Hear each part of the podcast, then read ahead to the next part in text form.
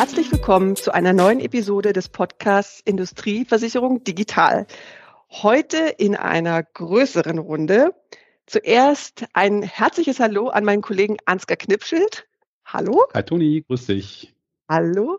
Und dann eine ebenso herzliche Begrüßung für unsere beiden tollen Gäste heute. Das sind zum einen Stefan Schmitz von der Gotha. Hallo. Hallo zusammen. Und Andreas Knittel von der HDI. Hallo Andreas. Hallo zusammen.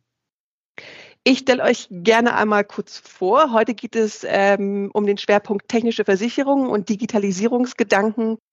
Stefan, du bist im Moment Produktmanager bei der Gotha und warst mhm. vorher Underwriter viele Jahre bei der HDI. Du genau. engagierst dich außerdem nebenberuflich als Referent für den Nachwuchs sozusagen beim BWV Bildungsverband für gewerbliche genau. und industrielle Sachversicherung und auch bei der IHK zum gleichen Thema bist du im Prüfungsausschuss. Mhm, das ist richtig, genau. Super. Und Andreas, du bist ebenfalls Produktmanager, allerdings bei der HDI und äh, kommst aber ursprünglich äh, verwurzelt sozusagen aus dem Gerling-Konzern. Genau, so ist es richtig, ja.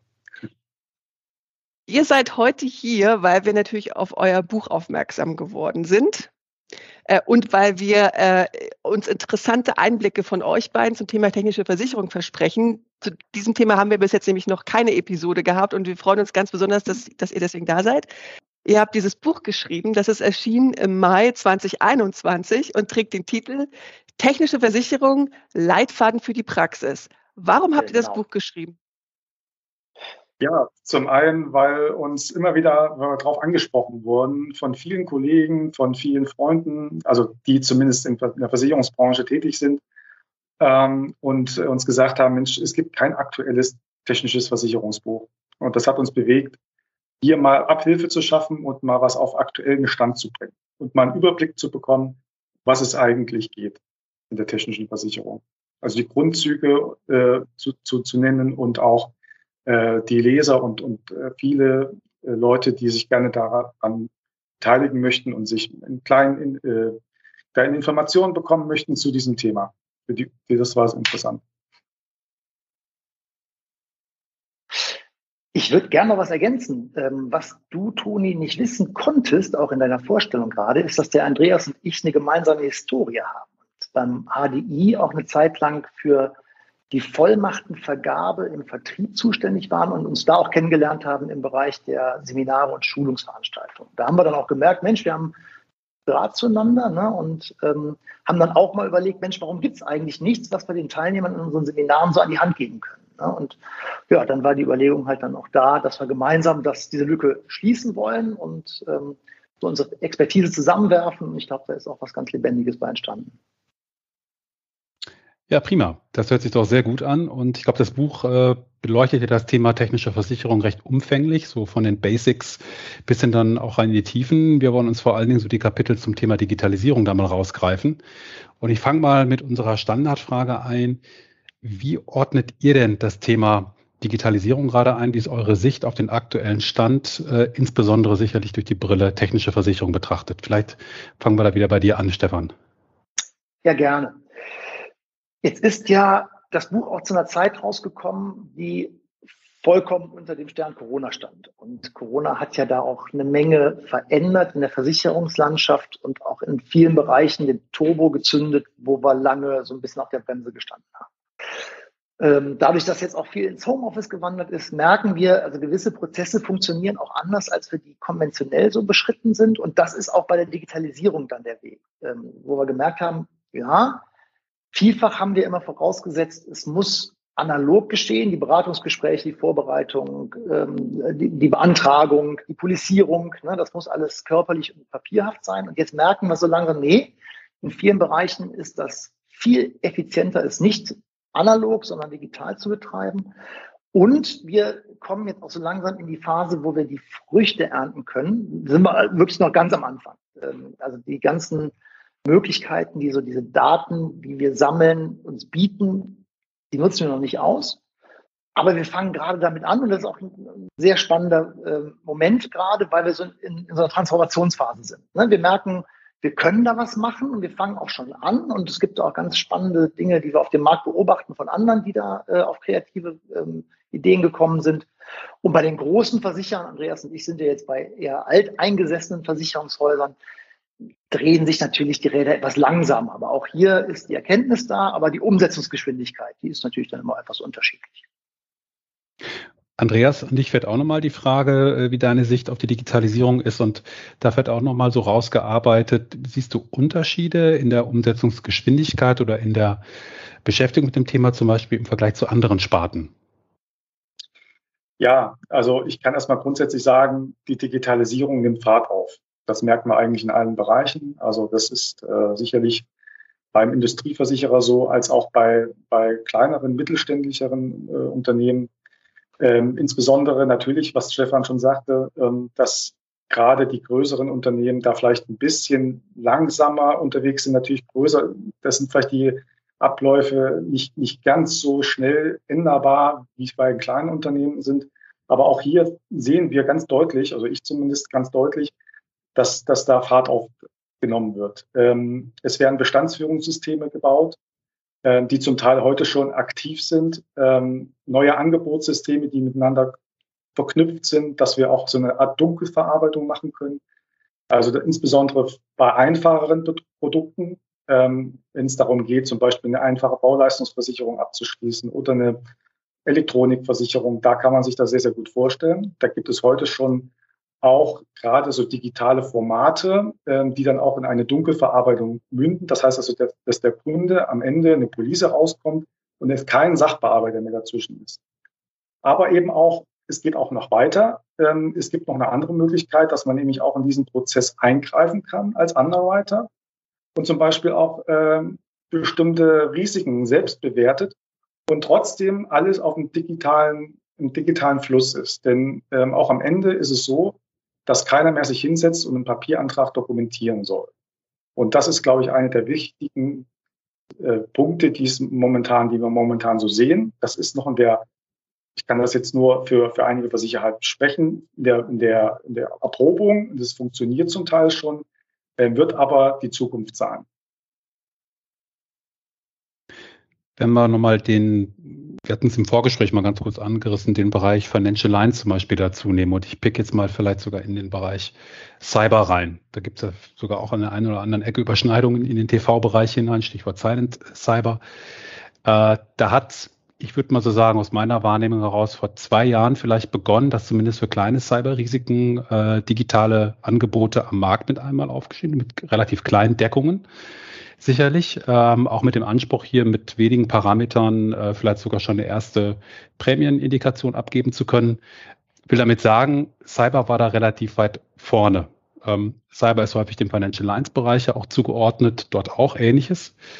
Ähm, wie würdet ihr euch da so verorten im Vergleich äh, mit, mit dem doch auch natürlich komplexeren Thema dann bei TV? Äh, seid ihr da ähnlich unterwegs in dem Bereich? Seht ihr da generell Unterschiede zum Beispiel zum Financial Lines Bereich? Ähm, vielleicht noch Hintergrund der Frage Player am Markt zum Beispiel, die Plattformen rund um das Thema TV digital anbieten, habe ich jetzt persönlich noch nicht so wahrgenommen, während sie ja eben zum Beispiel im Financial Lines Bereich doch, also zwei, drei große Namen fallen einem da sicherlich ein, die Ausschreibungsplattform, Vergleichsplattform oder ähnliches reinbauen. Wie einmal mal so als Vergleich zwischen diesen beiden Sparten, soweit ihr es könnt, äh, Stefan, wie, wie würdest du das da so verorten? Wie sieht es bei TV aus? Ja, sowohl als auch muss man da antworten. Es gibt seit Jahren zum Beispiel ähm, Vergleichsplattformen, die Photovoltaikdeckungen äh, anbieten. Ne? Die sind auch, mhm. das sind homogene Deckungen, die sind äh, etabliert. Ähm, da ist äh, eigentlich sehr viel ähm, Wettbewerb nur über den Preis. Ne? Und ähm, es gibt aber andere äh, Produkte aus der Welt der technischen Versicherung, da ist das nicht so ohne weiteres möglich. Und ähm, da muss man sehr äh, spezielle Fragen stellen, um das Risiko wirklich zu begreifen. Und das ist digital und ohne Expertenwissen im Hintergrund äh, wirklich kaum darstellbar. Das wird jetzt gerade auch nochmal schwieriger durch die Überlegung der Nachhaltigkeit, die jetzt auch bei allen Versicherern so mit dazukommt. Also in der Vergangenheit haben wir einfach gesagt, naja, hier muss ein Bagger versichert werden, eine fahrbare Maschinenversicherung ist angefragt. Und dann haben wir gesagt, ja gut, ne, was hat der jetzt für Reifen? Ist das das Ketten oder ist das äh, Und jetzt müssen wir natürlich auch noch fragen, ja, Moment, in welchem Segment wird der überhaupt eingesetzt? Ist das ein Erzbergbau, wo man als Versicherer dann sagt, ja, da wollen wir uns aber zukünftig nicht mehr engagieren. Das hat mit dem Bagger an sich gar nichts mehr zu tun. Was ich damit sagen will, ist es sehr schwierig, so etwas dann wirklich zu voll digitalisieren und ohne noch einen Menschen, der tatsächlich dann auch auf die verschiedenen Antworten, die gegeben werden, dann auch reagieren kann. Deswegen, also um deine Frage zu beantworten, geht das in Teilbereichen. Ähm, der Andreas hat schon gesagt, bei Elektronikversicherung teilweise ist das möglich, bei mhm. Photovoltaikdeckung ist das möglich. Für Drohnen, ne, das ist auch so ein, ein, Thema, was wir jetzt verstärkt, wo wir anfangs auch gesagt haben, oh Gott, Teufelszeug kann man nicht versichern. Heute wissen wir, kann man total gut versichern. Ähm, das kann man auch schön vergleichen und die verschiedenen Gesellschaften darstellen und sagen, wir haben die und die Deckungsbesonderheit und bieten das zu der und der Prämie an. Bei anderen Bereichen ist das Stand heute gar nicht vorstellbar und zukünftig auch, denke ich, ist das so komplex, dass ich das so in, in absehbarer Zukunft auch noch nicht sehe. Mhm. Wenn man die Frage nochmal ein bisschen anders formuliert, nach dem Motto, was ist aktuell so der größte Treiber für Digitalisierung auch in der technischen Versicherung, kann man ja das Thema Digitalisierung von Dunkelverarbeitung ähm, mal versuchen zu trennen. Das eine sagt ja aus, äh, ich begleite Prozesse jetzt digital, Datenaustausch, Kommunikation. Dunkelverarbeitung hat den Anspruch, zum Beispiel bei der Prämienfindung, das Ganze sogar komplett durch eine Maschine machen zu lassen. Von daher nochmal diese Frage, wo seht ihr aktuell die Treiber in eurem Bereich, im TV-Bereich für Digitalisierung? Geht es um Prozesse? Geht es ums Neugeschäft, um die Tarifierung stärker? Geht es in den Bestand rein? Könnt ihr das mal versuchen, ein bisschen zu verorten? Ich denke, es ist ein ganz wesentlicher Punkt, ähm, ist der Kostendruck, den alle Versicherer haben. Ähm, in, insofern ist es wichtig, durch eff, ja, effiziente ähm, ähm, Produkte Digitalisierung voranzutreiben. Es ist natürlich ein sehr umkämpfter Gewerbemarkt. Auch da ist, führt es wieder dazu, dass wir äh, relativ ähm, ähm, ja, Kosten haben, die ähm, natürlich gesenkt werden sollten, ja, um, um attraktive Beiträge ähm, generieren zu können.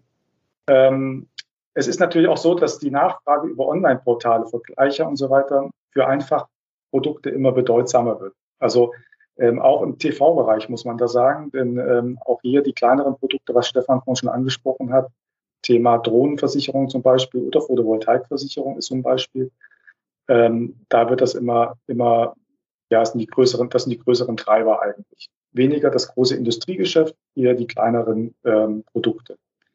Ähm, und es geht zum anderen auch um Schnelligkeit, um einfach schnell mhm. am Markt reagieren zu können, um neue Produkte zu, ähm, ja, Produkte zu erstellen. Und ähm, insofern hilft die Digitalisierung hier, um schneller Produkte auch auf den Markt zu bekommen. Ja, und natürlich ein ganz wesentlicher Punkt ist natürlich auch eine vereinfachte Verwaltung. Ja, dass man im mhm. Hintergrund nicht mehr so viele Mitarbeiter letztendlich hat, die irgendwie ähm, Angebote erstellen oder eingeben, ähm, Verträge ähm, oder Verträge polisieren, sondern dass eben viel eben auch gerade in diesem Einfachbereich dunkel durchläuft. Jetzt kamen wir über das Thema, was ist der größte Treiber, hast du gerade, glaube ich, gut rausgearbeitet. Wie wäre denn die umgekehrte Sicht deiner Meinung nach? Was ist aktuell das größte Hindernis für die Digitalisierung bei den Versicherern? Also ich denke, ganz wesentlicher Punkt ist, ähm, und das sehen wir in vielen Bereichen eigentlich, ähm, das ist das äh, ja, Fachkräftemangel. Das ist ein Punkt, denn das eine ist natürlich, ähm, man versucht natürlich mit, we mit weniger Mitarbeitern letztendlich ähm, äh, Produkte zu, ja, zu verwalten. Aber auf der anderen Seite brauche ich ein gewisses Know-how, um eben auch vorne hin die Produkte zu entwickeln. Und da ist, glaube ich, ein großes Hemmnis, denn ähm, das Know-how der Versicherungstechnik, ähm, das ist ja vielleicht im letzten Jahr ein bisschen stiefmütterlich behandelt worden oder ist nicht mehr so genau der Fokus drauf gelegt worden, weil man natürlich viel gedacht hat, ja, wir müssen Kosten senken. Und ich glaube, das ist ein ganz wichtiger Punkt, dass wir da ja, gerade um dem Thema Ausbildung ähm, zu Versicherungskaufleuten, ähm, auch Schulungen ist ein ganz wichtiges Thema. Ne? Und, ähm, und ein großes Hemmnis ist natürlich auch, ähm, wir haben komplexe Produkte teilweise. Ja, und diese mhm. abzubilden in einem digitalen Standard sozusagen ist oftmals nicht so möglich. Ähm, das hat Stefan ja vorhin schon mal schön herausgearbeitet. indem er äh, auch gesagt hat, natürlich, es gibt viele Produkte, da muss auch ein Underwriter äh, Einzelrisiken entscheiden. Das wird weiterhin der Fall sein. Aber eben bei einfacheren Dingen, also wie eine Drohnenversicherung, da kann ich relativ schlank und mit einfachen Fragen bis, also vom Abschluss bis hinten raus zur Police und dann letztendlich auch eine vereinfachte Schadenregulierung kommen. Das ist also ein ganz wesentlicher Punkt.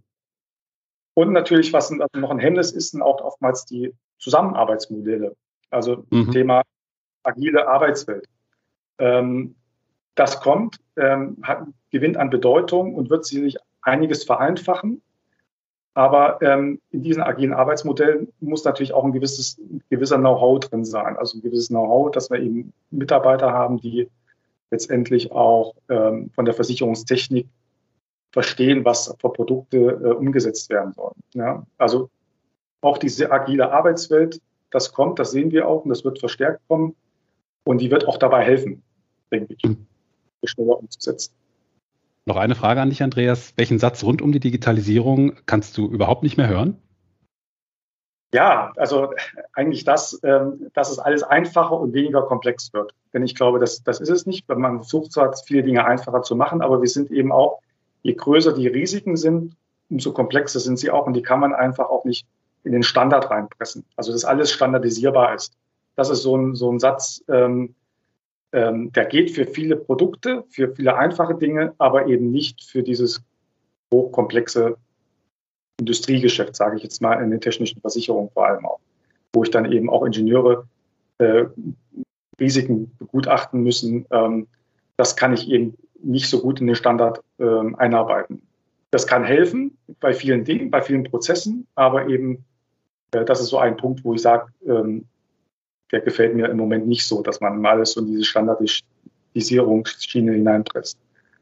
Ähm, und der Punkt eigentlich auch, dass äh, die Kunden alle Gewerbepolisen beispielsweise auch die technischen Versicherungen selber abschließen. Also davon halte ich auch nicht so viel, wird, wird auch nicht so viel nachgefragt. Ich denke eher die ganzen auch äh, Plattformen, die es da gibt, ähm, das ist ein ganz großes Thema für die Maklerwelt ja, die Angebote darüber rechnen und letztendlich äh, auch abschließen.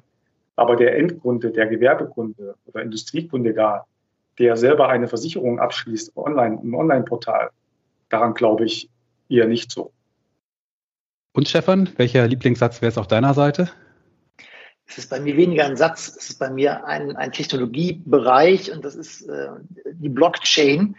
Die kriege ich schon seit einiger Zeit als das nächste große Ding präsentiert und als Gamechanger. Da sehe ich allerdings in der Praxis, gerade in unserem Bereich, in dem wir jetzt unterwegs sind, der technischen Versicherung, noch so gar nichts. Alle suchen noch den Anwendungsfall. So ist das. Aber sie kommt. Bestimmt, das nächste große Ding. Genau, äh, auch ein großes Ding ist das Thema digitales Produkt. Darüber sprechen wir auch mit vielen Gästen in diesem Podcast sehr oft. Äh, es gibt eine Tendenz, äh, wie die äh, wie Underwriter oder Produktmanager oder auch andere Experten aus der Branche das benennen. Jetzt meine Frage an euch ähm, oder vielleicht an dich zuerst, Stefan. Was ist denn für dich ein digitales Produkt? Wie würdest du es charakterisieren? Welche Bestandteile hat es? Äh, und äh, wie sieht der Unterschied aus, Industrie und Gewerbe? Siehst du den da? Ja, total. Also erstmal ist ein, ist ein digitales Produkt für mich eines, was wirklich komplett von dem Vertrieb bis zur Polisierung, Dokumentierung und Schaden äh, digital funktioniert, ohne Medienbruch, also auch auf allen Kanälen erreichbar ist, mit den entsprechenden Schnittstellen auch zwischen dem Vertriebspartner und dem Versicherer. Also da sprechen wir vielleicht auch nachher nochmal über, über Bipro oder sowas. Und ähm, das ist für mich ein voll digitales Produkt. Das gibt's in Ansätzen auch schon, äh, finde ich auch ganz spannend. Vielleicht erzählt der Andreas äh, da gleich ein bisschen was zu Firmen digital. So, und jetzt die zweite, ähm, der zweite Teil deiner Frage, wie weit ist da der Unterschied zwischen Gewerbe und Industrie? In Industrie habe ich das so in der Reinkultur noch gar nicht gesehen, denn da ist ähm, die Komplexität noch so hoch und man kann schlecht mit Voreinstellungen arbeiten. Voreinstellungen zum Beispiel im Bereich der Versicherungssummen, dass ich sage, es gibt bestimmte Erstrisikoversicherungssummen, die ich in einem Produkt einfach zur Verfügung stelle und die sind gegeben. Dann kann ich halt so, ich sag mal, Friss- oder Stirb-Lösungen erarbeiten. Und ich sage, ich habe hier ein tolles Produkt und wenn dir das so gefällt, wie es ist, dann kannst du das voll digital abschließen. Das funktioniert im industriellen Bereich gar nicht, weil da auch die Anforderungen sehr unterschiedlich sind. Ich kann ganz schlecht mit pauschalen Annahmen auf den Kunden losgehen und sagen, naja, du brauchst ja bestimmt für bestimmte Kostenarten eine Erstrisikosumme in Höhe von X. Das passt halt auf einen, aber nicht auf alle Kunden. Und ähm, daher sehe ich die Möglichkeit zurzeit auch in den Use Cases im Gewerbesegment häufiger. Im industriellen Bereich habe ich die so wirklich in Reinkultur noch gar nicht gesehen. Wenn ich da nochmal reinhaken darf, Stefan, wenn man jetzt Produkt nicht nur versteht als sozusagen komplett automatisierbares Produkt, dunkelverarbeitbares Produkt, sondern als ein Set von ja, Regeln, Bedingungswerk sicherlich ein Begriff, der da auftaucht, äh, maklerspezifisch vielleicht auch, ähm, so dass man digital im Sinne von, ich habe einfach Regeln, an denen ich Step by Step durchgehen kann und praktisch den Anteil des rein subjektiven Underwritings einfach wirklich versuche, so konsequent wie möglich zu eliminieren. Der bleibt zwar übrig, aber ich habe im Prinzip einen, sag mal, fremden äh, Underwriter, den ich vielleicht äh, von einem anderen Versicherer in, ins Team aufnehme, dem kann ich das eigentlich an die Hand geben. So könnte man ja rein kommunikativ, auch im Sinne von welche Fragen sind zu stellen, reinpacken. Glaubst du, dass das funktioniert äh, in TV, dass da noch Potenzial ist? Gar nicht mit dem Ziel komplett zu automatisieren, ne? aber dass man einfach sagt, okay, die Entscheidungen auf dem Weg zum Underwriting, da wollen wir sehr digitale 1.0 Leitplanken aufstellen. Das geht natürlich. Dann muss man den, den Controlling-Aspekt natürlich noch bedenken. Das heißt, wie kann ich das nachvollziehbar gestalten, dass jemand anderes, der halt dann ein halbes Jahr später drauf guckt und sich fragt, wer ist der, der die Entscheidung getroffen hat, diese Entscheidung bekommen, das auch komplett nachvollziehen kann.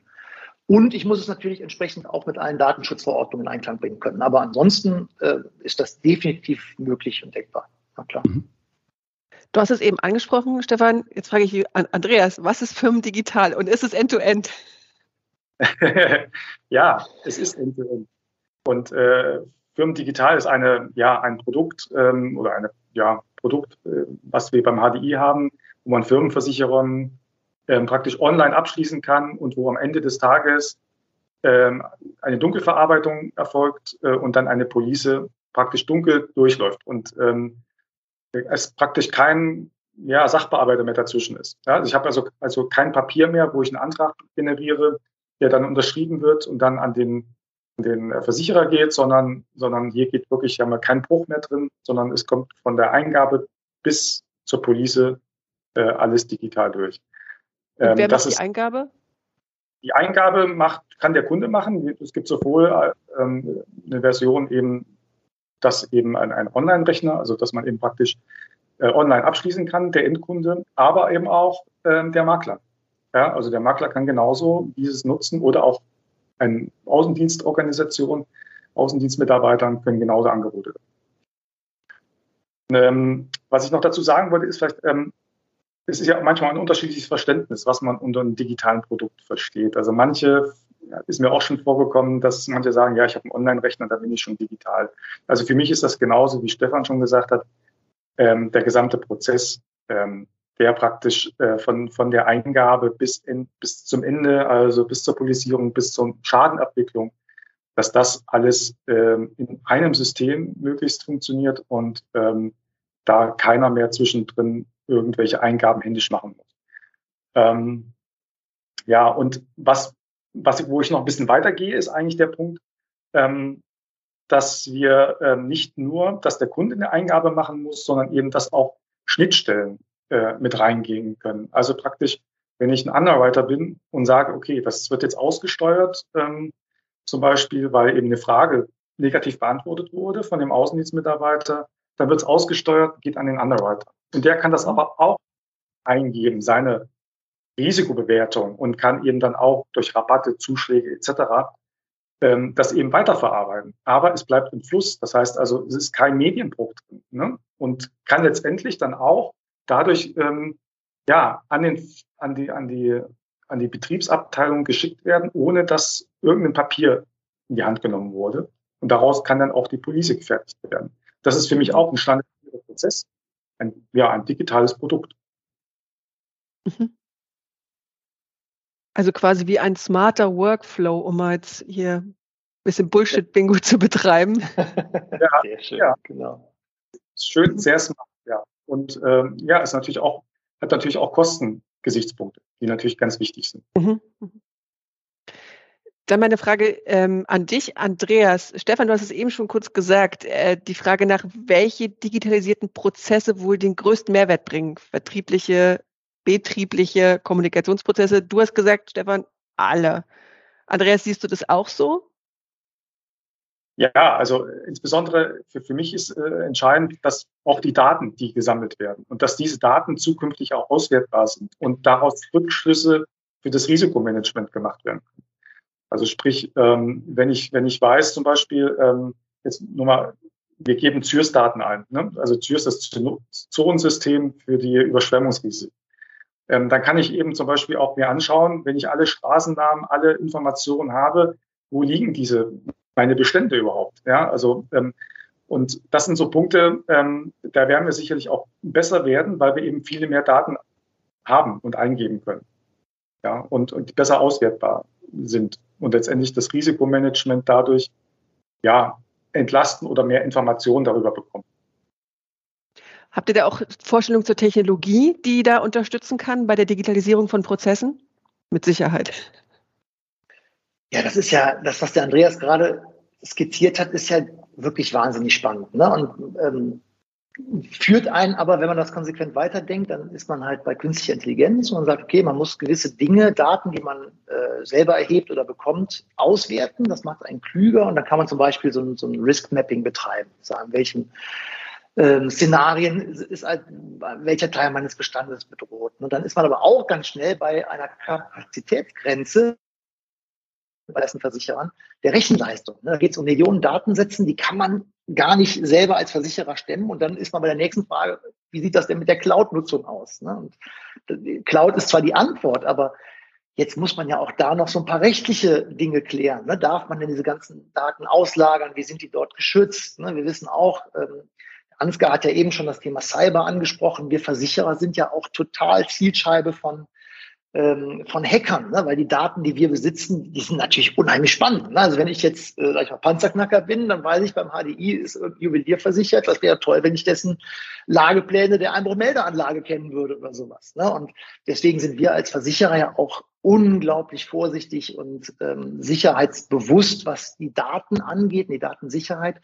Und das macht es uns dann auch schwer, diesen Datenschatz, auf dem wir sitzen, tatsächlich zu heben, ne? weil wir halt dann mit allen Cloud-Lösungen, die es da so gibt, halt auch sehr, sehr restriktiv umgehen müssen. Ne? Und die KI, die wir auch anwenden könnten, dürfen wir ja gar nicht so voll ausspielen, weil auch da natürlich ähm, Regularien existieren, die uns das teilweise auch verbieten. Alles, was man so ähm, aus der Statistik erheben kann. Da sind wir dann auch bei der Frage, diskriminieren wir da vielleicht äh, Menschen oder Branchen, ähm, was man natürlich auch nicht tun darf. Ich habe, da würde ich gerne gern mal kurz einmal reinhaken.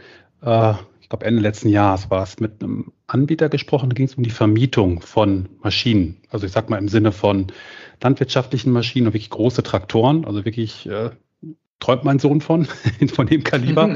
Arbeitsbühnen, solche Themen, also die jetzt wirklich auch im großen Stile vermietet werden. Und der sagte, naja, ähm, wir können eigentlich schon eine Menge Daten liefern heutzutage. Wir haben da, also ich glaube, da ist insbesondere äh, Mercedes, Namen kann man die vielleicht auch nennen, glaube ich, relativ weit vorne, dass sie halt wirklich äh, per, per 3G oder in, inzwischen mag es dann vielleicht auch schon 5G sein, sehr genaue Daten liefern können. Wo steht diese Maschine gerade? Wie wird sie gerade bewegt? Ist sie gerade mit einem Winkel 40 Grad an irgendeinem Abhang und, äh, und so weiter? Das heißt letztendlich, wie geht der Nutzer mit dem Gerät um? Ja?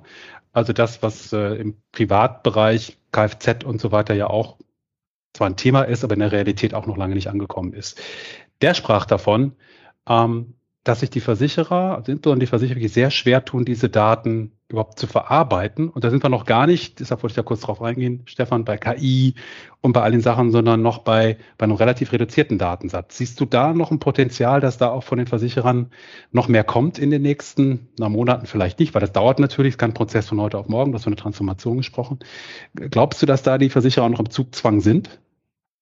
Ja, da passiert auch viel. Also ich weiß das von der Gotha, da sind sie auch ähm, ähm, in Studien, wo wir dann auch mit neuen Technologien uns beschäftigen, ähm, zum Beispiel auch äh, virtuelle Besichtigungen, ne, dass wir sagen, man kann ja auch äh, einer Drohne oder mit äh, jemandem, man muss ja gar nicht selber seine Underwriter vor Ort einsetzen, man kann das ja auch Man kann ja theoretisch einem, der in der Firma arbeitet, eine Kamera auf den Kopf setzen und sagen, jetzt lauf mal von Halle A nach Halle B hm. und guck mhm. mal nach rechts und guck mal nach links. Ja, da kann ja der Underwriter auf dem Laptop gucken und sagen, ah, ja schon, äh, da sehe ich eine Bandgefahr oder ich kann auch ähm, Verschleißkomponenten in Maschinen auslesen als Versicherer und sagen, Mensch, Achtung, äh, eine vorausschauende Wartung steht an. Ja, wenn du das jetzt tust, dann vermeiden wir hier einen großen Maschinenschaden. Das sind alles Möglichkeiten, die heute mit den technischen Möglichkeiten möglich sind. Das ist alles, ne, wie du angesprochen hast, diese GPS-Tracker in den Maschinen, die sind schon da. Und in den, ähm, ne, mit, mit der Industrialisierung und, und dem Internet of Things, ne, also alle Maschinen sind ja auch mit dem Netz verbunden im, im Produktionsfluss, kann man da, wenn man das technisch hinbekommt, man viel klüger sein als Versicherer. Und auch, und das ist wieder die Frage, in welche ähm, Unternehmen oder welche Funktionsbereiche spielt das rein? In alle. Ne? Vertrieb, in Underwriting, in, in die Schadenbearbeitung. Ne? Dann kann ich mir als Schadensachbearbeiter angucken, Mensch, man hat ja die letzte Wartung durchgeführt. Ah, ich lese das aus und sage, Mensch, hast du geschlabbert, hast du vergessen. Also das könnte ich in ganz vielen Bereichen auslesen, wenn dann auch die Bereitschaft da wäre, diese Daten zu teilen. Das ist ja der erste Schritt, dass der, der sie pflegt, das Unternehmen, das er erhoben hat, das auch mit dem Versicherer zu teilen bereit ist.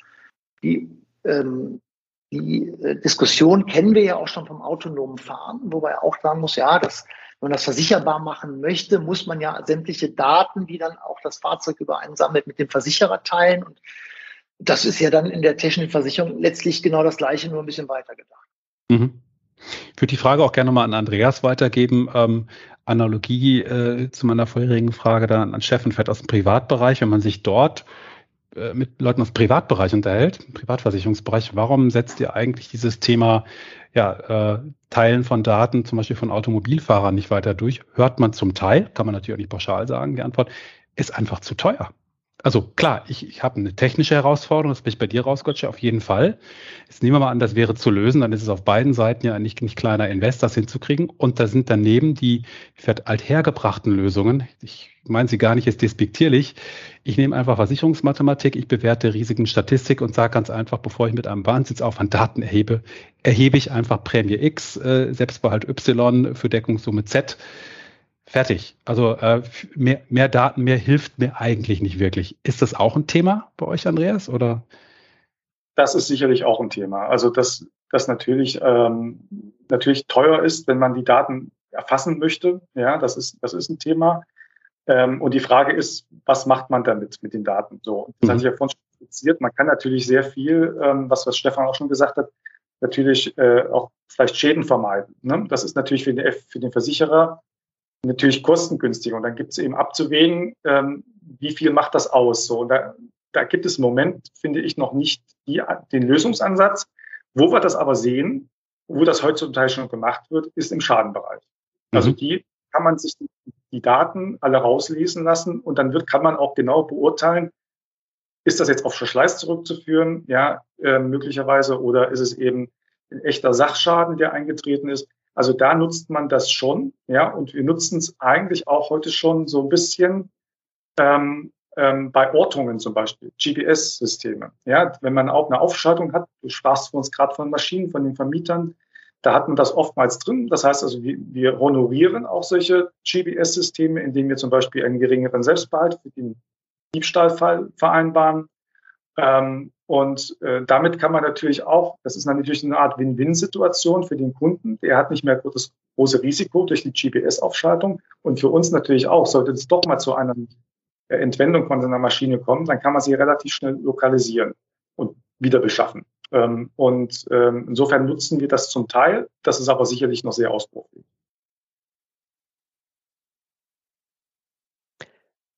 Zum Thema Schnittstellen hattet ihr eben auch schon kurze Seitenvermerke gemacht. Ich würde da gerne nochmal drauf zurückkommen. Es geht um Effizienz. Es geht auch darum, Daten äh, nicht nur einmal zu nutzen, sondern mehrfach, auch in verschiedenen smarten Workflows. Nicht nur im Unternehmen zwischen einzelnen Abteilungen, sondern auch zwischen Marktpartnern natürlich.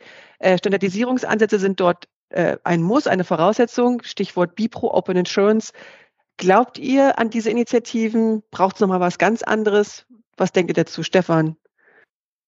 Wir glauben da sehr intensiv dran, äh, dass Bipro auch sehr zukunftsfähig ist, bauen auch unsere Schnittstellen da immer weiter aus, dass wir mit vielen Marktteilnehmern uns auf diese Schnittstelle auch äh, die Daten hin und her schicken können.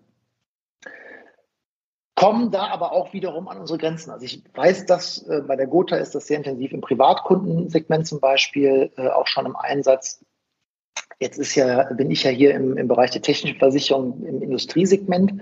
Und da ist da noch gar kein Gedanke dran derzeit, weil unser Verwaltungssystem leider da so gar nichts mitbringt, was die profähig wäre.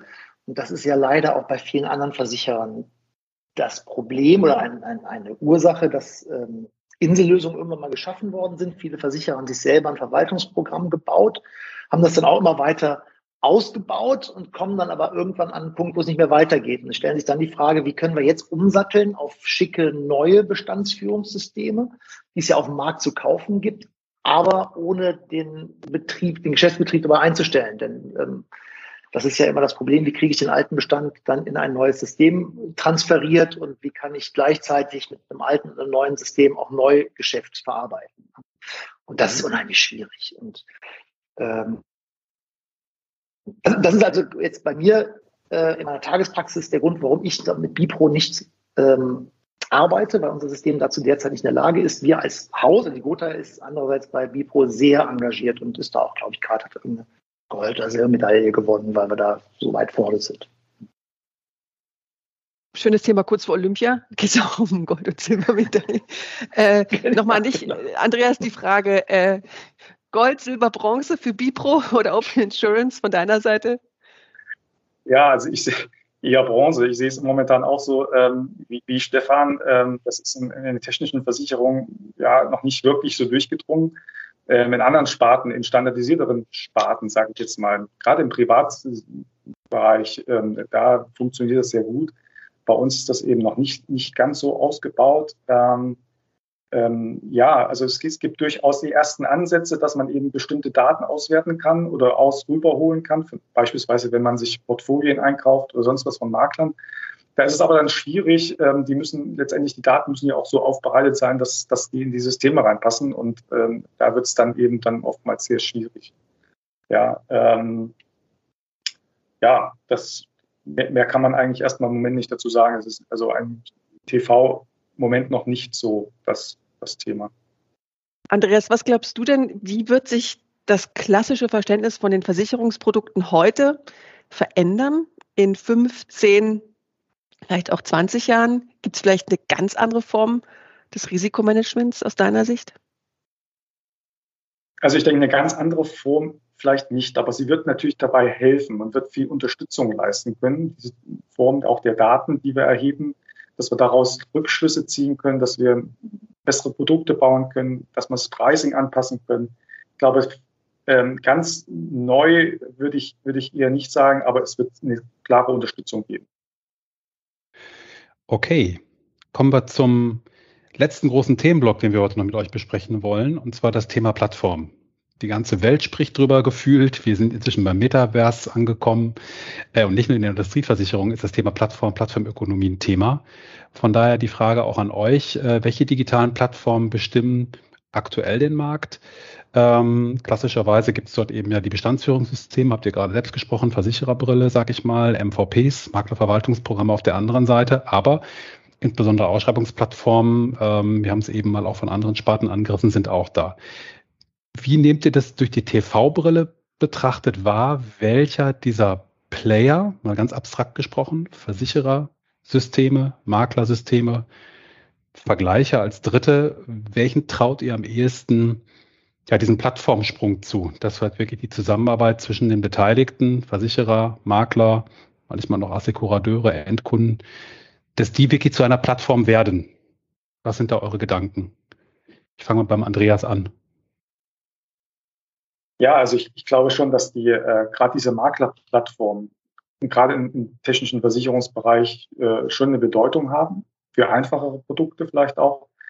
Ähm, da auch Ausschreibungsplattformen wird, wird sicherlich einen, einen großen Teil ausmachen, denn viele Anfragen erreichen uns auch heute ähm, letztendlich über so Ausschreibungen, wo man eben zu Bauprojekten etc. Ähm, letztendlich Angebote abgeben kann.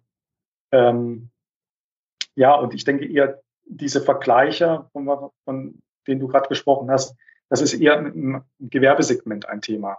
Mhm. Weniger, da wird es eher über Ausschreibungen gehen oder eben über individuelle äh, Angebotsanforderungen. Stefan, was ist deine Sicht so auf die Plattformwelt? Ich glaube, wir brauchen ein generelles Umdenken, und zwar beim Thema Datenschutz.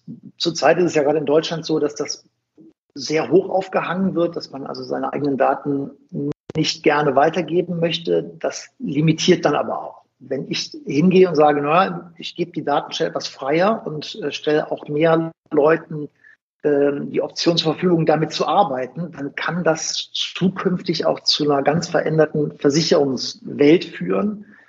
Wenn nämlich die Versicherer und die Daten, äh, die Vergleicher auch äh, in der Lage sind, mit den Daten, die sie schon gesammelt haben und den neuen, die halt auch äh, dazukommen, die selbst erhoben oder, oder von fremden Stellen, ähm, viel präziser anbieten können und auch vergleichen können und auch die, äh, das beste Angebot heraussuchen können, ähm, dann wird sich die Welt total verändern. Aber zurzeit ist es halt so, dass die Daten ja immer sehr zweckgebunden weitergegeben werden und von daher also ein, ein äh, jemand, der diese Daten besitzt, mit denen gar nicht so richtig frei arbeiten kann. Wenn sich das verändert hat, also wenn die Daten wirklich, wenn man komplett mit dem arbeiten kann, was man gesammelt hat, dann wird sich die, die Welt, glaube ich, sehr weiter drehen und dann wird auch die Versicherungswelt, auch wir im technischen Versicherungsbereich werden das sehr intensiv miterleben. Ich glaube, das ist eine, eine ganz spannende Perspektive, die ja auch ähm, von der Politik, von der Regulatorik, äh, guckt man auch mal zum Beispiel zu den Banken rüber, getrieben wird, dass die Daten gar nicht bei den Datenverwertern gesammelt werden. Also in unserer Branche würde ich jetzt klassischerweise eben sagen, beim Makler oder beim Versicherer ist ja die, die beliebte Diskussion in den letzten zehn Jahren gefühlt, wem gehören die Daten, dieser berühmte Satz äh, in, in den Meetings. Warum gehören die nicht eigentlich dem Kunden? Äh, warum äh, kann es nicht vielleicht doch mit Technologien, und jetzt mache ich mit dem Augenzwinkern doch kurz die Blockchain-Kiste auf, als einfach nur ein Bild dafür. Ne? Wir sind ja gerade eh dabei, ein bisschen mit der Glaskugel in die Zukunft zu gucken. Aber wenn es sich so dreht, wie du es gerade andeutest, Stefan, dass der Kunde die Daten hat äh, aus seiner Produktion, seine Financials und so weiter und so weiter und sie ganz gezielt digital Partnern, ähm, mal direkt dem Versicherer, mal indirekt über einen Makler, dann kommen noch Zusatzdaten, vielleicht über Sachverständige hinzu. Ähm, Finde ich auch eine sehr interessante Perspektive, wobei wir dabei äh, wahrscheinlich technisch und organisatorisch noch meilenweit von entfernt sind. Ne? Frage aber das an, ist ja genau der Zustand. Ja. Ne? Entschuldigung, aber wenn, wenn, das, wenn man das erreichen würde, ne? wenn, wenn der Kunde sagt, pass mal auf, hier ist mein Datenschatz, den könnt ihr haben und ihr Versicherer bewerbt euch jetzt drum. Ja, und dann prüfen die Versicherer, Mensch, ich sehe jetzt hier die Zustandsdaten der Maschinen, ich sehe die Unfallstatistik, ich sehe, wie die Schichten aufgebaut sind, wie die Know-how-Träger vorhanden sind und so weiter. Und dann geben Versicherer ein Angebot ab und sagen, das Risiko, wie ich es anhand dieser wirklich sehr umfassenden, dieser 360-Grad-Betrachtung erfassen kann, das würde ich zu folgendem Kurs einkaufen. Ist eine komplett andere Herangehensweise als die, die wir heute haben. Denke ich aber, dass das die Daten werden schon erhoben und es ist auch möglich, die auszuarbeiten. Ne, die Systeme und die Möglichkeiten haben wir schon. Man darf sie nur noch nicht einsetzen. Aber wenn das eines Tages kommt, dann wird sich die Welt komplett verändern. Ja, ich glaube aber, wenn es einem Kunden möglich wäre, die Kontrolle über die Daten zu behalten. Also dass man gar nicht mehr in diese Bredouille reinläuft, darf ein Dritter meine Daten weitergeben. Das ist ja gerade heutzutage natürlich bei privaten Daten noch, noch kritischer, aber ich denke bei den, bei den gewerblichen oder industriellen Daten genauso. Also wenn uns das, und da spielt ja so ein bisschen diese Idee Dezentralität, nämlich die man mal als Synonym fährt für Blockchain äh, mit rein, ähm, da sehe ich halt zumindest eine interessante Perspektive, dass man halt sagt, hier kann ich quasi auf Knopfdruck einen Teil meines Datenhaushalts teilen und dann genau wie du sagst, Stefan, nimmt das jemand entgegen. Und dann sind wir auch bei dem Thema, dass Daten wirklich Wert haben. Was heute nur von Dritten verwendet wird, gerade in der Diskussion um private Daten, das kennen wir. Ähm, aber deine Meinung, Andreas, wie, schaust, wie siehst du es? Äh, totale Utopie oder glaubst du, dass das zumindest als Baustein äh, etwas sein könnte, was sich über die nächsten, na, dann reden wir bestimmt auch eher über 10, 15 Jahre vielleicht dahin entwickeln könnte? Also ich glaube, da glaube ich auch fest dran, dass das irgendwann kommen wird, dass die Daten irgendwann ähm, auch jeden, jeden nutzen, jeder nutzen kann, insbesondere auch die Versicherungswirtschaft, ja, und die erheben kann. Es ist nur jetzt im Moment, was wir ja vorhin schon besprochen haben, auch ein, denke mal, ein Kapazitätsproblem, alle Daten irgendwo zu sammeln und auszuwerten. Aber für die Zukunft könnte ich mir das gut vorstellen. Und dann kommen wir, wie Stefan schon sagt, in eine ganz andere Richtung ähm, und können ganz andere Schlüsse draus ziehen. Kommen wir zur, zur letzten Frage von dem Blog. Gibt es dann überhaupt eine ideale Plattform, also einen zentral organisierten, den einen großen Player, der in der Mitte sitzt und dann vielleicht diese Daten koordiniert? Jetzt machen wir die Kristallkugel noch größer und gucken dann mhm. noch weiter in die Zukunft. Stefan, vielleicht mal dein, dein Blick als Wahrsager. Nicht. Okay. Hoffentlich nicht. Wenn es einen gibt, ist das immer sehr marktmissbräuchlich. Ne? Also das wäre mir mhm. sehr viel lieber, wenn es da einen gesunden Wettbewerb gäbe. Und ähm, andererseits auch der Schutz besteht halt vor dem missbräuchlichen Einsatz. Ne? Wir haben, ähm, ja, du hast eben auch schon mal das Beispiel der Banken angesprochen, wo es dann mal dieses äh, Profiling gab und äh, mit einer bestimmten Postleitzahl wurde es schwieriger, äh, einen Kredit zu bekommen. Das darf natürlich nicht passieren. Mhm. Andreas, hast du ein Bild von einer idealen Plattform, wie sie vielleicht organisiert sein könnte, ganz zentral oder mit mehreren Playern? Hast du da irgendein Bild im Kopf? Ja, also ich, ich denke ähnlich wie, wie Stefan, hoffentlich nicht einer, sondern ähm, auf mehrere, denke ich, ist das auch besser verteilt. Es wird sicherlich, also was ich vorhin schon gesagt habe, Maklerplattformen, die werden sicherlich eine große Rolle spielen, ähm, wo man heute sich äh, viele ja, kleinere Makler zusammentun können darüber Angebote abfragen. Ich denke, das wird jetzt in kürzester Zeit auch noch an Bedeutung zunehmen. Ähm, aber jetzt die eine Plattform, das, da glaube ich nicht dran. Da, es wird sich sicherlich in bestimmten Bereichen konsolidieren, ja, wenn bisschen ein paar Makler vielleicht auch zusammengehen, äh, auch Maklerplattformen sich zusammenschließen vielleicht. Aber ähm, ich denke nicht, dass, dass, äh, dass nur eine, eine einzige übrig bleibt. Wir nähern uns langsam dem Ende unseres äh, sehr interessanten Podcasts. Ich habe an euch beide noch eine letzte Frage. Äh, und zwar würde ich gerne von euch wissen, welche Themen euch ganz persönlich am Herzen liegen, was die Branche betrifft, aber auch die Digitalisierung. Stefan, hast du da äh, spontan eine Eingebung? Ich habe ganz viele Eingebungen.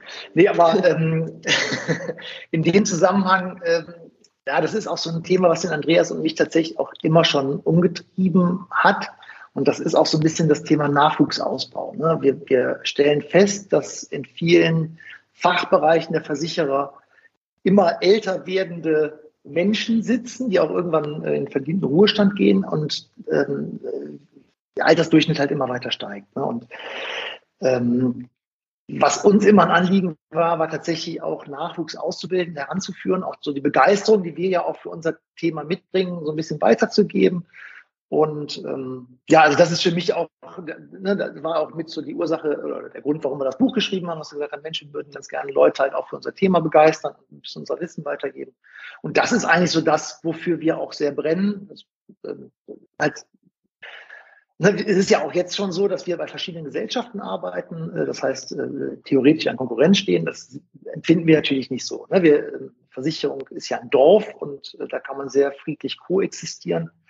Und ähm, ja, das Thema, also das, das ähm, Ausbauen von, von neuen Potenzialen, von jungen Menschen so ein bisschen heranführen. Und ähm, ja, das ist sowas, was mich sehr umtreibt, wo ich auch viel Spaß dran habe und ähm, auch nicht müde werde, meinen, meinen Einsatz zu geben. Da kann ich mich nur anschließen, Stefan. Also ich sehe das genauso. Ähm, wir müssen zusehen, dass eben das Know-how der Mitarbeiter erhalten bleibt, beziehungsweise auch ausgebaut wird. Gerade in, in so speziellen Bereichen wie technischen Versicherungen, da ist es nochmal vielleicht noch ein bisschen extremer oder ein bisschen ja, spezieller als in den äh, normalen Sachsparten. Ähm, das sehe ich ganz, ganz, ganz, ganz wichtiger Punkt.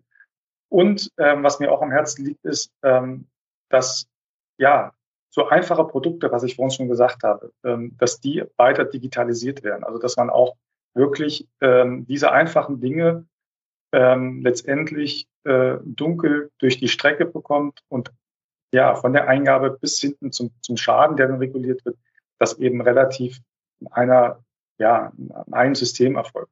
Ja, und, äh, dass man da bei einfachen Produkten kann man das durchaus auch im TV-Bereich tun.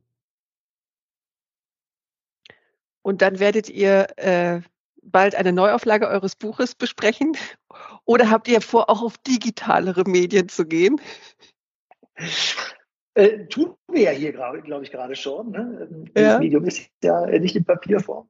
Nein, also äh, hoffentlich geht es weiter so, dass die, ähm, dass die Innovationsgeschwindigkeit so hoch bleibt. Dann kommen wir gar nicht drum herum, bald ein, eine neue Ausgabe zu verfassen, weil die Welt sich halt immer schneller dreht. Ähm, na, es hat mir Spaß gemacht, ne? also sowohl heute hier mit euch natürlich, aber auch das Buch zu schreiben, auch die Resonanz natürlich, die wir dazu bekommen, ist toll und das motiviert halt auch unheimlich. Ja, das sehe ich genauso. Und ähm, es wird auch weiterhin neue Bedingungen geben, die dann auch wieder mal beschrieben werden müssen. Ähm, und da sehen wir uns natürlich auch dann demnächst wieder am Zug. Ich danke euch beiden, Stefan und Andreas, vielen Dank für eure sehr tollen äh, Bemerkungen und Gedanken heute zum Thema technische Versicherung und Digitalisierung. Ansgar, es war auch wieder sehr schön, mit dir zusammen diesen Podcast zu machen. Nach langer, langer Zeit war mir eine Freude, wie immer. Genau, und dann sage ich einfach in die Runde vielen, vielen Dank. Ich wünsche euch noch äh, eine gute Zeit, schön gesund bleiben und äh, wir sind gespannt auf euer nächstes Buch, äh, was vielleicht dann ein Standardwerk wird für die technische Versicherung. In dem Vielen, Sinne, vielen vielen Dank. Tschüss, macht's gut. Tschüss. Tschüss.